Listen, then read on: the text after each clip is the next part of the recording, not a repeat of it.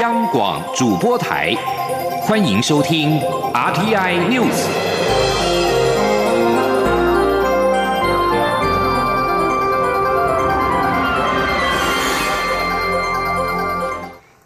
各位好，我是李自立，欢迎收听这一节央广主播台提供给您的 RTI News。因武汉肺炎 （COVID-19） 疫情滞留在中国湖北省的国人，在十号晚间陆续搭乘国籍中华航空及中国东方航空两架专机返国。虽然原定规划搭载四百七十名国人，但是有人在登机前因为体温超标未能上机，最后有三百六十一人登机返台，并在经过检疫之后被送到检疫所隔离。中央流行疫情指挥中心今天表示。这批返台国人如果能够顺利度过十四天的隔离期，即可返家。疫情指挥中心指挥官陈时中今天坦言，中国方面处理专机窗口多是以行政官员居多，导致双方在防疫的专业上的对话太少，沟通上还有一段很困难的路。蔡英文总统今天在脸书贴文表示，在防疫优先。弱势优先的原则下，三百六十一名滞留在湖北的台湾民众跟家属已经搭乘包机返台。他要感谢双方参与这次包机任务的所有执行的人员。总统也强调，没有政治考量，只有防疫考量，是我方始终坚持的原则。沟通跟坚持都是为了国人的健康着想，也是必要的过程。即便是很辛苦。但是，就像防疫指挥官陈时中所说的，只要有心，再多的困难都可以克服。健康没有国界，把国人照顾好才是政府最重要的工作。第二批由中华航空与中国东方航空执行的武汉返台专机任务顺利的落幕。不过，外界仍然关注东方航空机上的防疫作为。参与这次任务的指挥中心医疗应变组副组长王必胜表示，在华航的飞机上，所有全套的防护装备都没有少，但是在东方航空上，对方只建议戴口罩，但是我方仍然派出了医护人员以乘客的身份登机，透过劝导的方式指导国人完成全套防护。记者肖兆平的报道。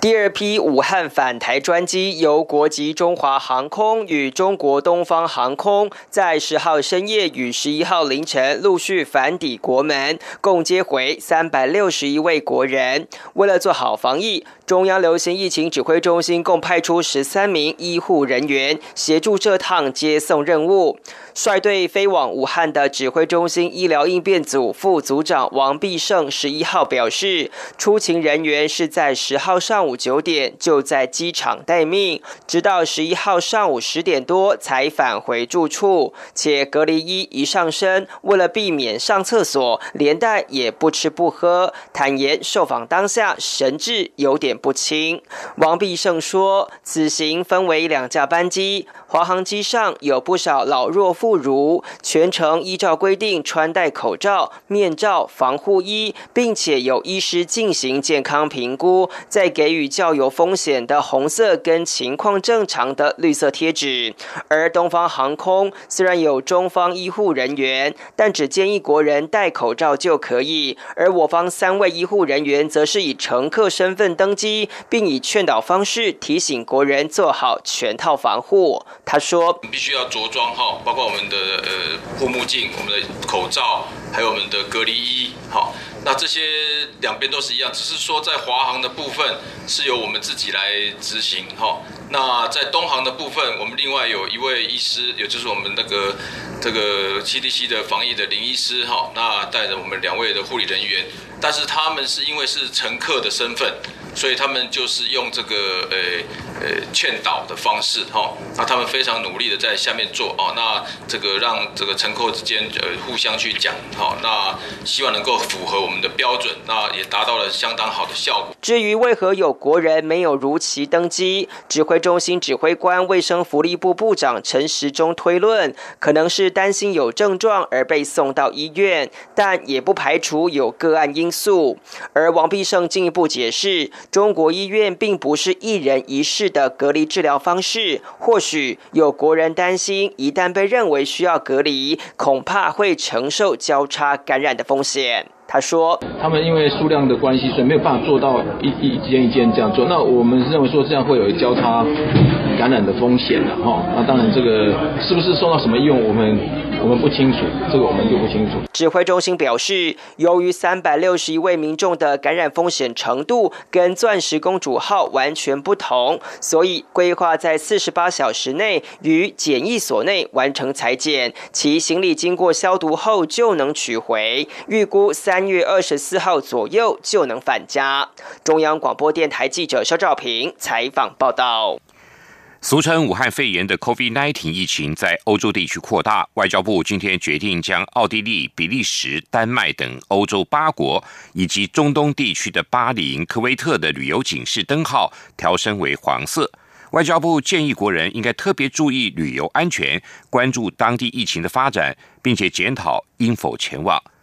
目前欧洲因为疫情而调整的旅游警示灯号，意大利是红色。其他包括奥地利、比利时、丹麦、法国等十一个国家，则是黄色灯号。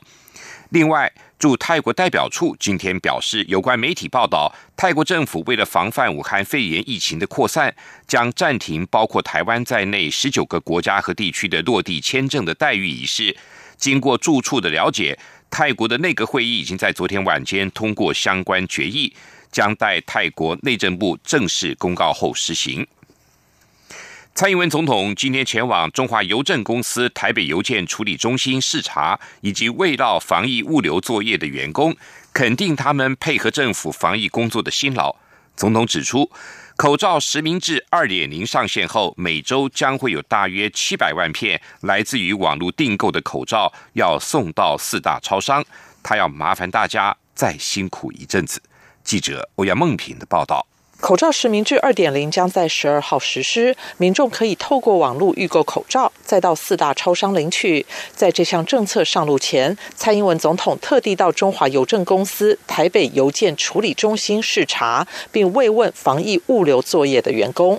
总统在致辞时表示，在这次整体防疫及安定民心的工作中，中华邮政担负了非常重大的任务。每天要动员大约三千名人力在第一线作业，派车到四十多家生产口罩的工厂收货，在经由处理单位分送到不同的据点或中心，接着配送到全国所有健保特约药局及卫生所。他指出，受到国人及许多国家肯定的口罩实名制可以。成功在于中华邮政快速且有效率的将所有口罩分送到每个据点，就像运作系统中最重要的连接网络系统。邮差也是防疫的英雄，他要代表国人向中华邮政的员工致上最高的谢意。总统也提到，随着口罩产量的增加，口罩实名制将进入二点零阶段。到时每周将有约七百万片口罩要送到四大超商，所以他要特地为中华邮政的员工们打气，麻烦他们再辛苦一阵子。他说：“我们会结合科技，积极的跟民间来合作，让没有时间排队买口罩的上班族、学生，可以在网络预购。”超商取货，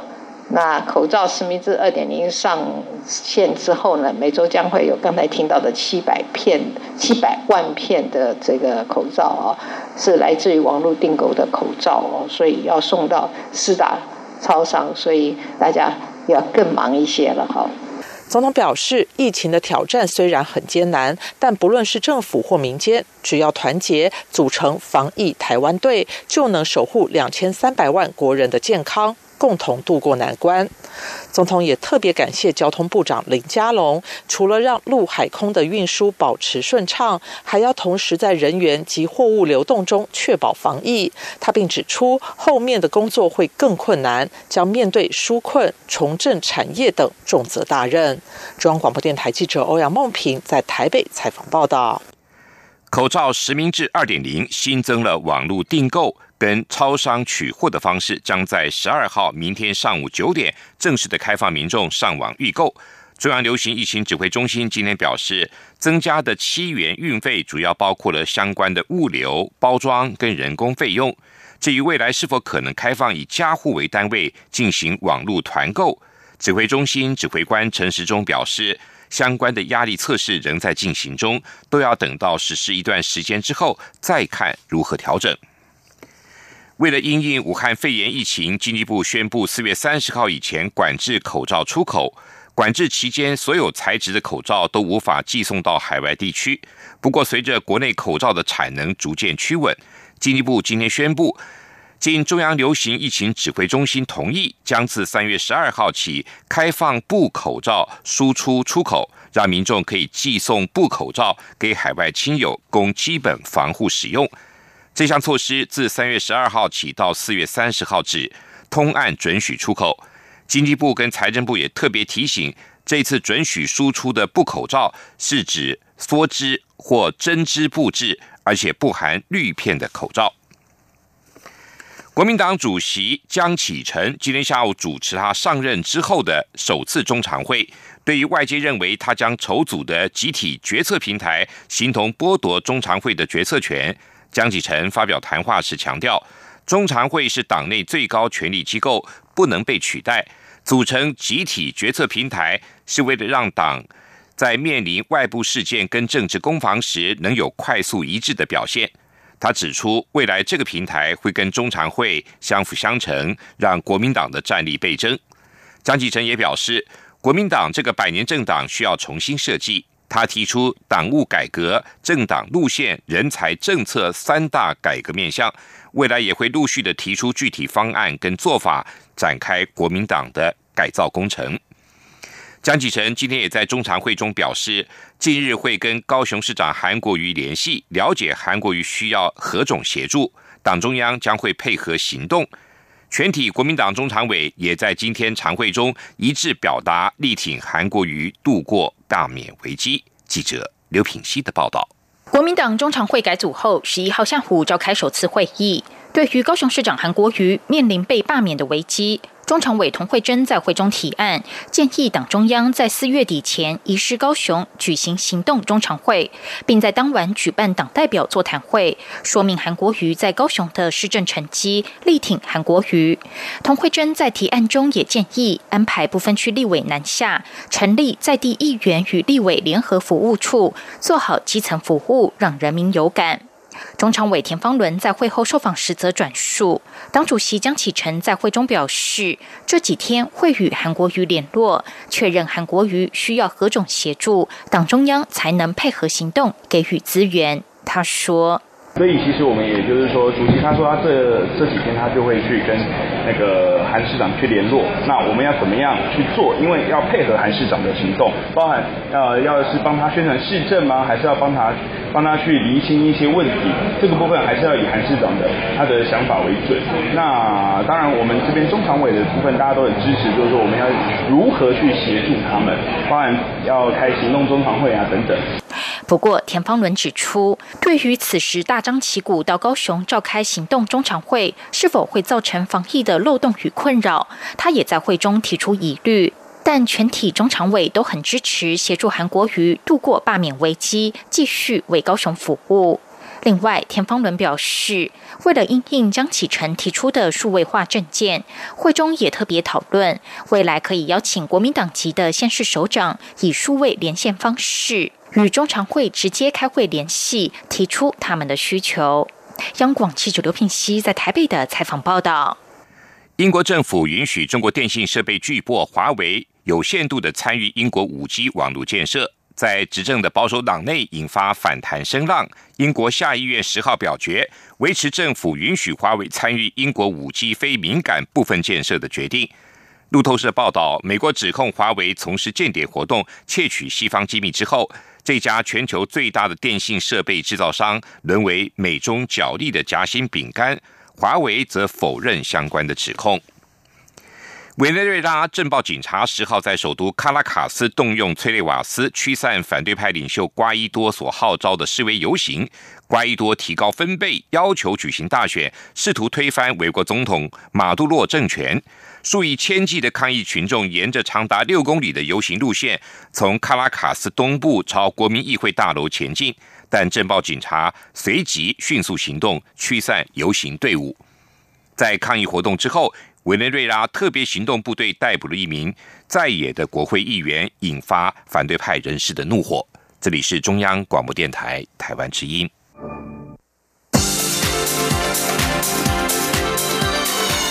这里是中央广播电台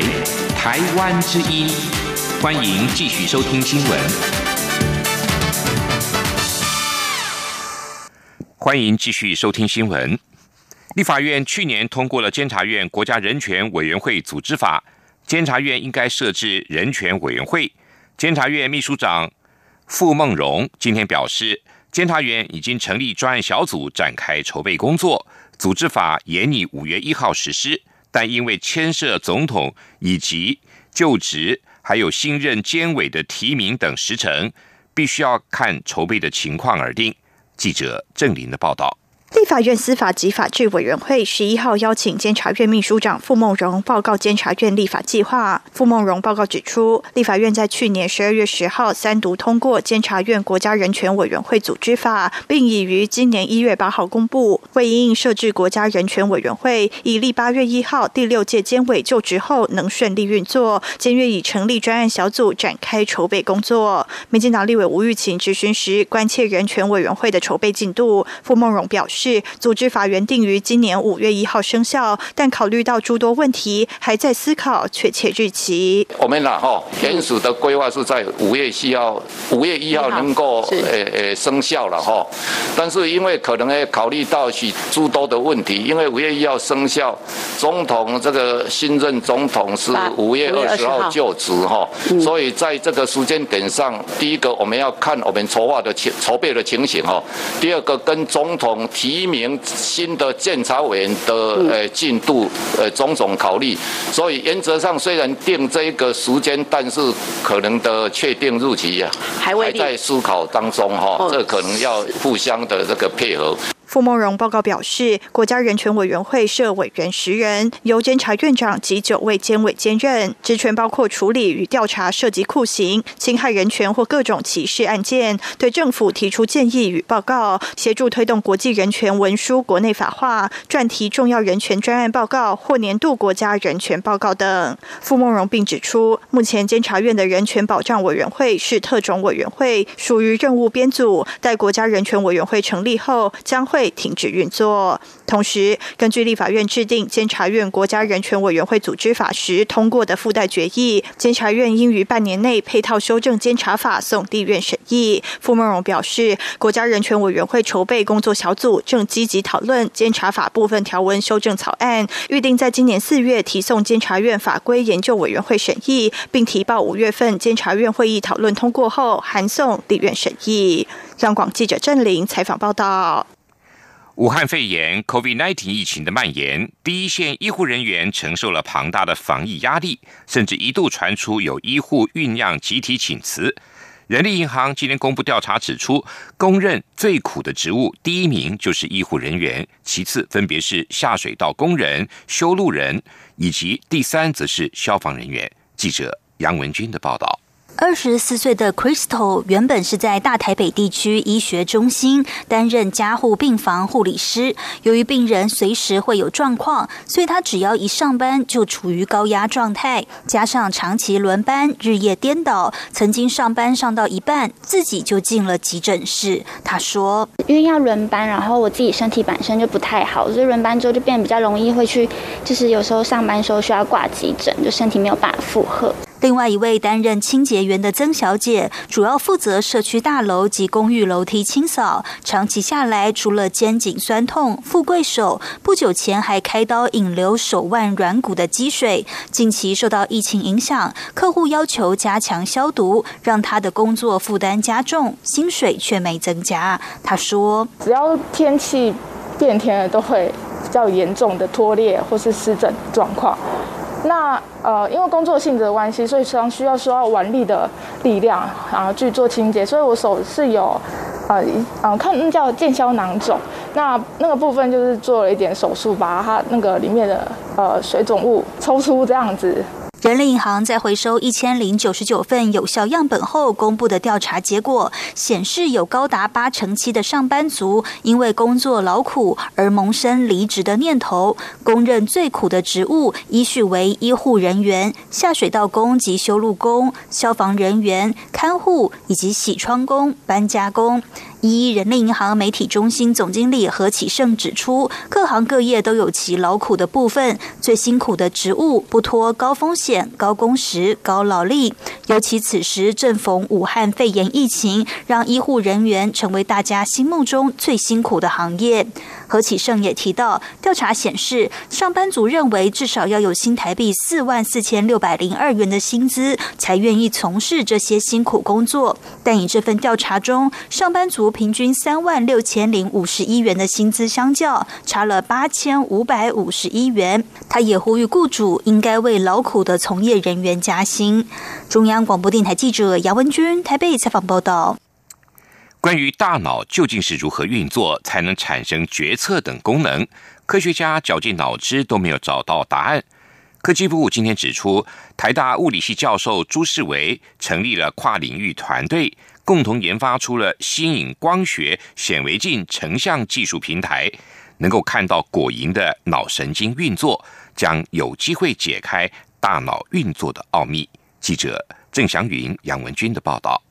果蝇与人脑神经网络运作机制类似，经常让科学家用来研究脑部运作。在科技部的支持下，台大物理系教授朱世维成立跨领域团队，共同研发出新颖光学显微镜成像技术平台，发展出世界上第一个可以在果蝇活体全脑中以毫秒解析度观察三度空间神经动态行为的高速体积成像系统。朱世伟指出，大脑是三度空间分布，所以需要体积成像。传统技术不但慢、不够清晰，也有极限。但他们的研究具有高速、高空间解析度，能观察到果蝇脑中单一神经细胞的电生理动态行为。他说：“所谓的传统光学技术，它有一个绕射极限在。那这个绕射极限限制我们只能看到大概两百纳米，两百纳米就是你的头发的千分之一。”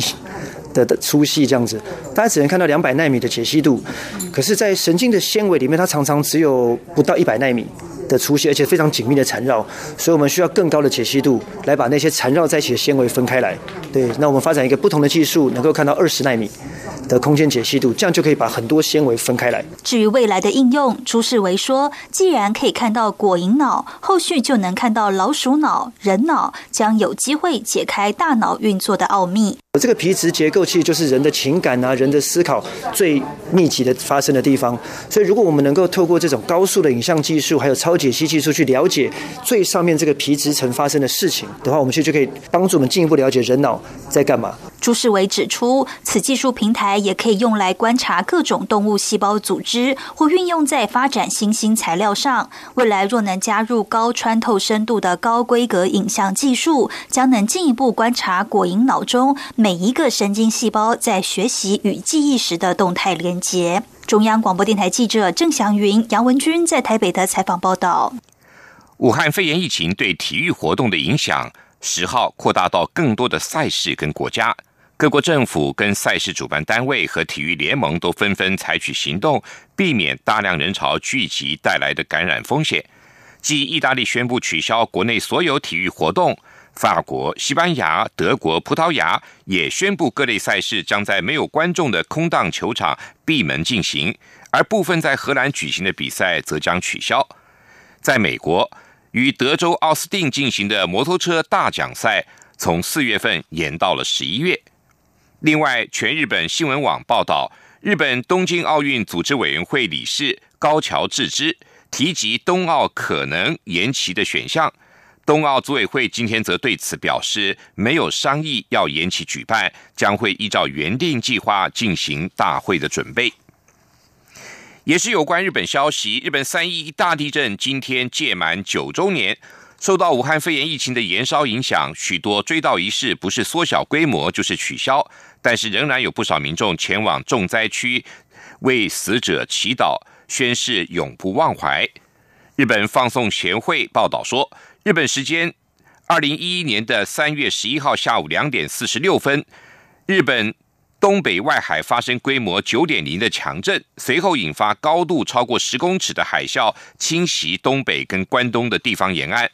截至目前为止，确认有一万八千四百二十八人死亡或失踪。另外，因为避难生活等情况而死亡的震灾关联死亡人数也超过三千七百人。虽然大地震过去九年了，但是到今天仍然有以福岛县居民为主的近四万八千人被迫过着避难生活。另外，尽管灾害公营住宅的建设等几乎是完全重成。但是因为人口持续减少，有关生活跟地区的重建却没有让人有实际的感受。三一大地震届满九周年，许多民众聚集在各灾区，为被海啸海啸夺走宝贵生命的罹难者默祷。继续报道今天的前进新南向。前进新南向。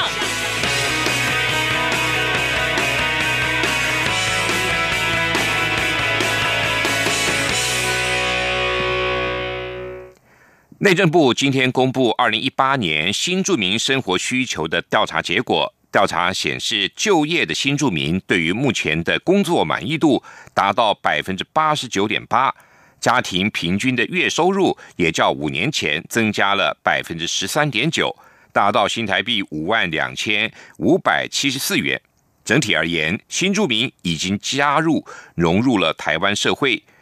也开始投身公益，成为国家发展的新力量。记者郑祥云、郑林的报道。为了了解新住民在台生活需求情形，内政部从二零零三年起每五年办理一次新住民生活需求调查。内政部十一号公布二零一八年新住民生活需求调查结果，共完成一万八千多份有效样本。调查结果显示，不论新住民的纳保率、家庭收入或参与照顾服务措施等情形，都有提升改善。根据调查，我国新住民以三十五到四十四岁青壮年居多，其中女性占百分。之九十二点五，在台工作以服务业为主，且就业者对工作的满意度高达百分之八十九点八。值得关注的是，新住民的劳动参与率为百分之七十点九二，明显高于国人的百分之五十九点一九。家庭平均月收入也比前次调查提升百分之十三点九，增加六千零四十一元。受邀出席记者会，来自印尼的新住民琳达来台已十八年，目前在移民署的服务站担任印。你与通译，他说十几年前他嫁来台湾时，因为对环境不熟悉，连出门买东西都不敢。等到孩子长大后，觉得自己脱离社会太久，才开始参加通译培训。也因为自身语言长才，目前他也受邀担任大学印尼语讲师。我很感谢呃台湾的西南向政策，因为有西南向政策，我的国家被。台湾人看到，那也是有因为参有一次参加了移民署办理的那个逐梦计划。然后也获选，那这个是当初获选的作品，就是用空拍机拍台湾的风景，然后介绍给印尼朋友。内政部次长邱昌月则说，从调查结果可以看出新住民在台生活状况有些变化，也可以看出内政部和相关部会可以在加强之处。呃，我觉得新住民朋友在台湾最大的优势就是他的母语跟文化。那么未来政府跟相关部会会来鼓励倡导母语的学习跟多元。文化的学习，好，那让我们的族群之间彼此共荣。邱昌月也说，在技职考照方面，希望相关部会可以多给予新住民辅导，帮助新住民更容易找到工作及提升待遇。同时，由于新住民在台湾社会还是比较弱势，政府鼓励新住民多参与公共服务与学习，也会提供相关机会，例如通译志工、图书馆志工等，希望借重新住民朋友给予帮助。央广记者郑祥云、郑玲采访报道。台湾的华盛公司十号宣布，跟柬埔寨证券交易委员会签署柬埔寨证券市场咨询与发展合作备忘录，未来将协助该国发展证券相关市场，并发展金融的相关业务。日前，在柬埔寨副总理、经济跟财政部部长兼。柬埔寨证券交易委员会主席的批准下，柬埔寨证券交易委员会总干事跟华盛董事长魏孝勤共同签署了这份备忘录。未来双方将透过经验的分享跟专业合作方式，共同发展柬国证券等相关金融市场。华盛董事长魏孝勤表示，呼应政府西南向政策，经济实力快速茁壮的东南亚地区相当值得开发。这一次跟柬埔寨的合作项目，正式展现华盛前进东南亚的指标性进展。以上新闻由李自力编辑播报。